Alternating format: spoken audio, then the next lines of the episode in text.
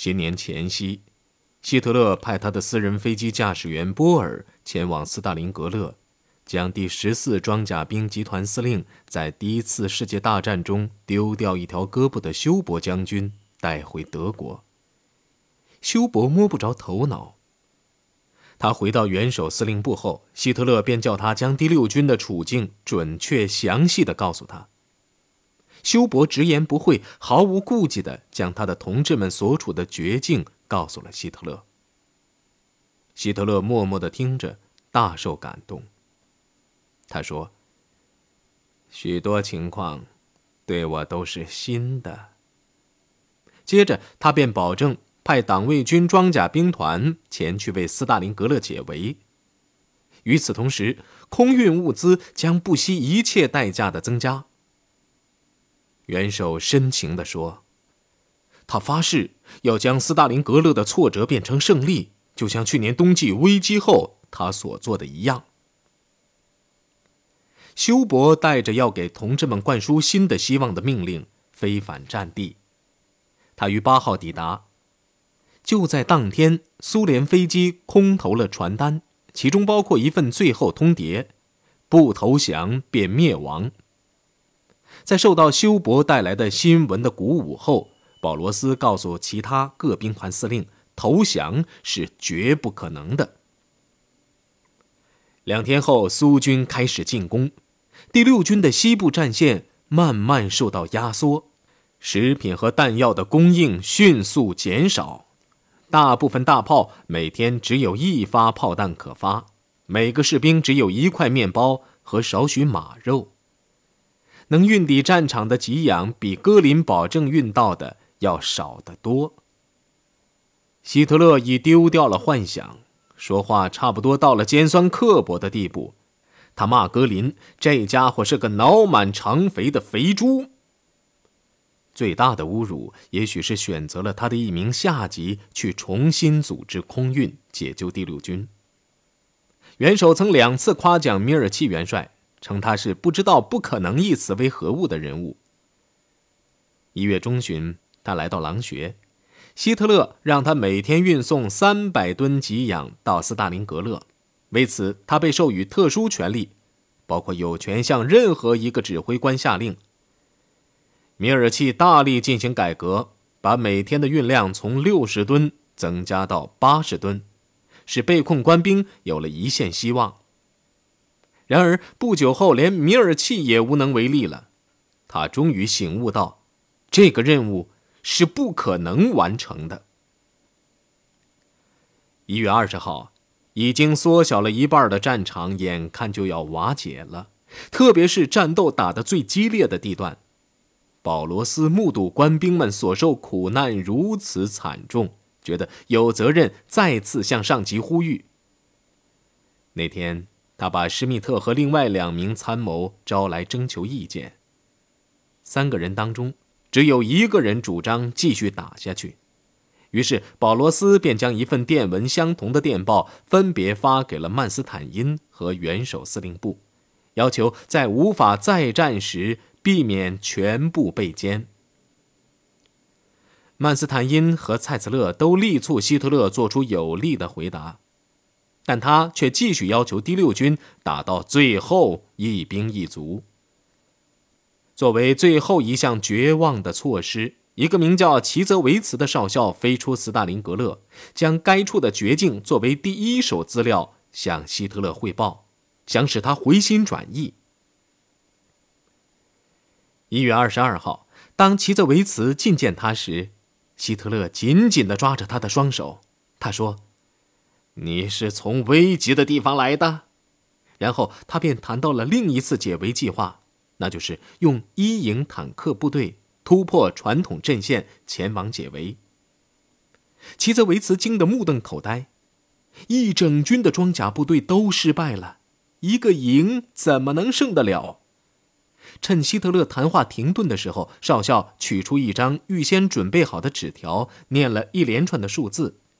他动人的讲述了被困官兵如何忍饥挨饿，如何被冻坏，给养如何日益减少，以及他们被一笔勾销之后的感受。他末了说：“我的元首，请允许我说，不能再令斯大林格勒的官兵打到最后一发子弹了，因为他们的体力不能再战，也没有最后一发子弹可打了。希特勒惊奇的转向他，并且在吉泽维茨看来，双眼直视着他。希特勒说：“男人可以很快恢复体力。”他把少校打发走后，便命令向保罗斯发报：“绝不可以投降，部队抵抗到底。”希特勒本人也疑虑重重，烦恼不已。但在两天后，他的精神又振奋了。原因是在卡萨布兰卡举行的盟国会议一结束，罗斯福便要轴心国无条件投降。由于总统不可能使世界冲突用政治方法解决，所以这桩事实实际上成了希特勒极端宝贵的宣传资料，唆使他的人顽抗到底。这是一线光明的希望，因为希特勒本人终于被迫接受斯大林格勒的无望的局势。据说他已经令助理主任施蒙特飞往斯大林格勒，给保罗斯带去一支手枪，供他自杀用。在最后的时刻。德军已经开始零零星星的投降，总数量还不少，但保罗斯自己仍坚定不移。他对两名提出投降问题的师长说：“总的局势不允许他们采取这一行动，他们必须遵守元首关于打到最后一刻的训谕。”他虽然做出了这个决定，良心却受到压抑，因为他十分清楚他的官兵所受的折磨。直到不久前，他们的战斗意志仍然旺盛，他们信任自己的领导，以为援兵必到。今天是国社党夺取政权十周年纪念日，士兵中出现了绝望的气氛，伤员已经没有地方可以安置，因为斯大林格勒的每个地下室都拥挤到窒息的程度，药物、绷带等正在迅速的用完。在冻土中，已经无法再埋葬死者。保罗斯迫于无奈，只好挺身应付残局，电告希特勒称：“在您执政十周年纪念之际，第六军向元首致意。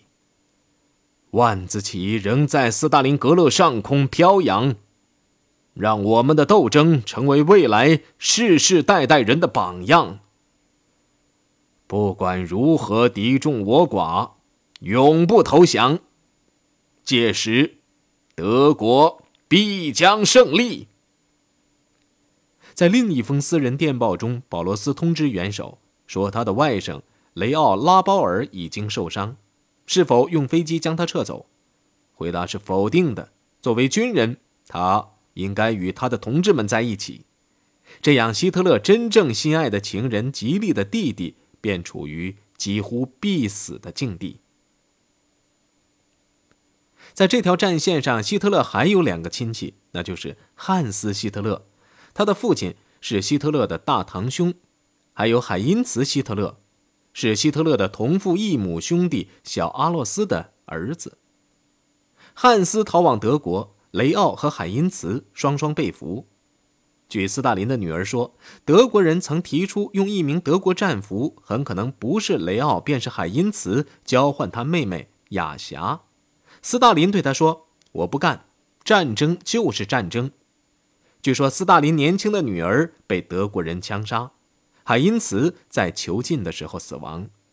吉利的弟弟于1955年回到了家园，对他的舅父没有营救他一事没有追究，并且更加相信。希特勒对他姐姐的死绝对无知。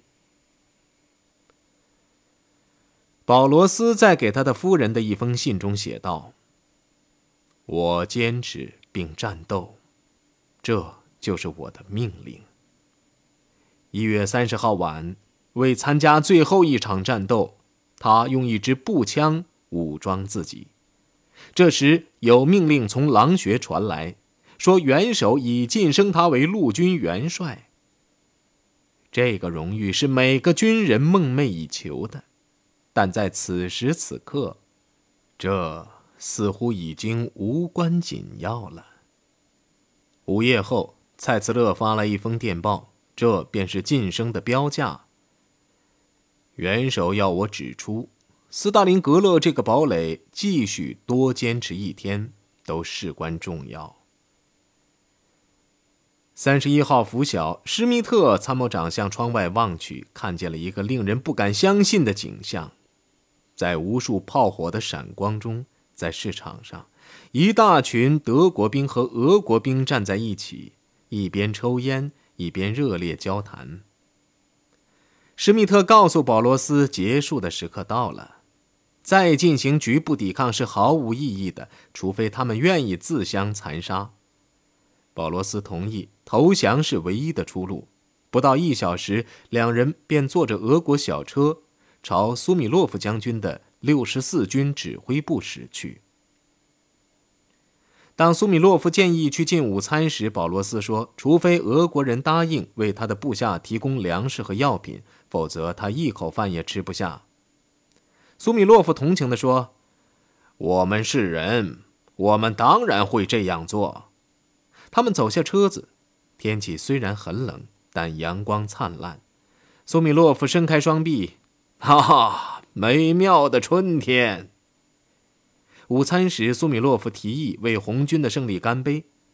犹豫一阵后，保罗斯举起酒杯：“我为德军的胜利干杯。”苏米洛夫觉得自己受到侮辱，便放下自己的酒杯，然后和蔼地说：“算了。”为您的健康干杯。第二天清晨，二月一号，莫斯科宣布了保罗斯和施密特投降的消息。在中午的例会上，蔡斯勒不相信这是真的，希特勒却坚信不疑。他们正式投降了，绝对是这样，否则他们会集中起来，聚集在一起，然后用残存的子弹集体自杀。蔡斯勒依旧不相信保罗斯已经投降，也许他已经身受重伤，躺在某处。不，是真的投降了。他们会直接被带到莫斯科，交给克格勃处理。他们还会不加思索地发布命令，让北方战区也投降。他继续漫无边际地说下去。称赞朝自己脑袋上开枪解决自己的军人，这样做多简单，一支手枪便把他变得轻而易举了。要是怕这个，那是多大的怯懦！哼，还不如被活埋。像这样的情况，他非常清楚，他的死能为临近战场的官兵树立一个榜样。如果树立这样一个榜样，怎么还想让别人继续打下去？他继续大骂保罗斯。最令我痛心的是，我把他提升为元帅。我本想让他最后满足一下，这是我在这次战争中提升的最后一位元帅。你们切不可卵未孵化先属鸡。我一点也不明白。当一个人看到这么多人死去后，我真的要说，这是多么容易。希特勒语无伦次了。那他是不可能想到的。荒唐可笑，做那种事。这么多人不得不死去。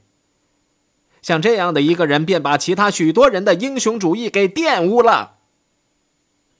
他本可以超脱尘世，永垂千古，为世人垂青，但他却宁愿去莫斯科，这是什么选择呀？简直毫无道理。第二天，北部战场投降了，苏联宣布俘虏战俘九点一万人，包括二十四名将军和两千五百名军官。由于希特勒残酷的虐待苏联战俘，这些人也受到惨无人道的虐待。据报道，在一九四三年二月到四月间，四十多万德国、意大利和罗马尼亚的战俘被虐待致死，使用的主要方法是饥饿，吃人的现象很普遍，只有身强体壮的人才活了下来，而这些人又是靠捡粪便中没有消化掉的玉米和小米活命的。在斯大林格勒一战中俘获的战俘中，只有几千人得以返回德国。其中之一是保罗斯，他公开谴责希特勒和纳粹，使苏联人很高兴。在参观了斯大林格勒的废墟后，戴高乐将军对一名记者发表评论说：“啊，斯大林格勒，伟大的人民，非常伟大的人民。”记者以为他说的是俄国人，不，不是，我说的不是俄国人，是德国人。竟搞到这个地步！在与约德尔闹别扭、心灵受到创伤后，希特勒隐居狼穴的暗堡内，起居饮食独自一人，陪伴他的只有那条狼犬博隆迪。当斯大林格勒一役达到高潮时，元首回到狼穴，逐渐抛弃了单独拘禁式的生活。有时他也会邀请一两名副官或柏林的来客前去分享他的粗茶淡饭。随着这个圈子的扩大，几个秘书和其他经过挑选的一家人也包括了进来，于是吃饭的地方又移回公共餐厅去了。军事将领们仍被排除在外，在情况汇报会上，他仍拒绝与他们握手。他们呢，总觉得有希特勒在。便周身不自然，大部分人都认为他是个暴君，患有神经病。即使情绪沮丧，希特勒对待副官们仍是彬彬有礼的；对年轻的工作人员，比如舒尔兹，他就像他的叔辈。希特勒的这另外一面是哈尔德之流从不知道的。他们不相信希特勒这个人对仆人会仁慈相待，对司机和秘书能变得和蔼可亲。与军方的分离迫使他对这些家里人更加亲近，这样新来的秘书亨姆普斯便有了特别的机会去了解他的元首。女秘书亨姆普斯是那年初冬来到狼穴的，替下了美貌动人又热情洋溢的达拉诺斯基。达拉把工作交给阿尔登后，便与希特勒的空军联络官结婚去了。亨姆普斯当年二十二岁，是一位将军的孙女儿，既幼稚又容易受到感动。第一次记录元首的话时，她显得非常紧张。希特勒像安慰孩子似的安慰她：“没有必要紧张。听写时，我写错的比你的还会多得多。”一九四三年一月三号，希特勒再次召他前来。希特勒问他是否愿意做他的常务私人秘书。这份工作既令人振奋，又令人喜爱，所以他便毫不犹豫地接受了。很快，他便习惯了这个陌生的世界。由于办公室里没有固定的工作，上班时间也不固定，白天他也有许多时间到达被大雪覆盖的林子里去闲逛。他特别喜欢观看希特勒玩他的狼狗博隆迪。这条大狼狗会钻圈能越过一米八多高的幕墙，能爬梯子，还能在梯子顶上向人求乞。希特勒如果是发现了女秘书亨姆普斯，必须叫她过来与她握手，还问她生活的怎么样。在汇报军事情况的会上，这个和蔼可亲的希特勒可就不存在了。在斯大林格勒陷落后，由于常常怒发冲冠，他出席形势分析会的次数便减到最低限度。从攻打莫斯科不成后，古德里安就没有见过元首。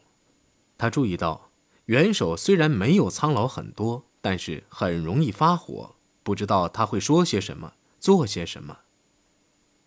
进餐的时候，他倒能控制自己，与家里人和睦相处，但他谈话内容的质量。可变裂了。施洛德小姐回忆说，在斯大林格勒战役后，希特勒再也不听音乐了。每晚我们不得不听他喃喃自语。他在餐桌旁的谈话，就像他那架放得过多的留声机一样，内容都是雷同的。他早年在维也纳的生活，人类的历史，还有什么大宇宙、小宇宙，不管哪个话题，他还没开口，我们便知道他会说些什么。随着时间的推移，这些谈话我们都听厌了。但是他从来不提世界大事和前线的事儿，凡是和战争有关的事儿都是禁忌的。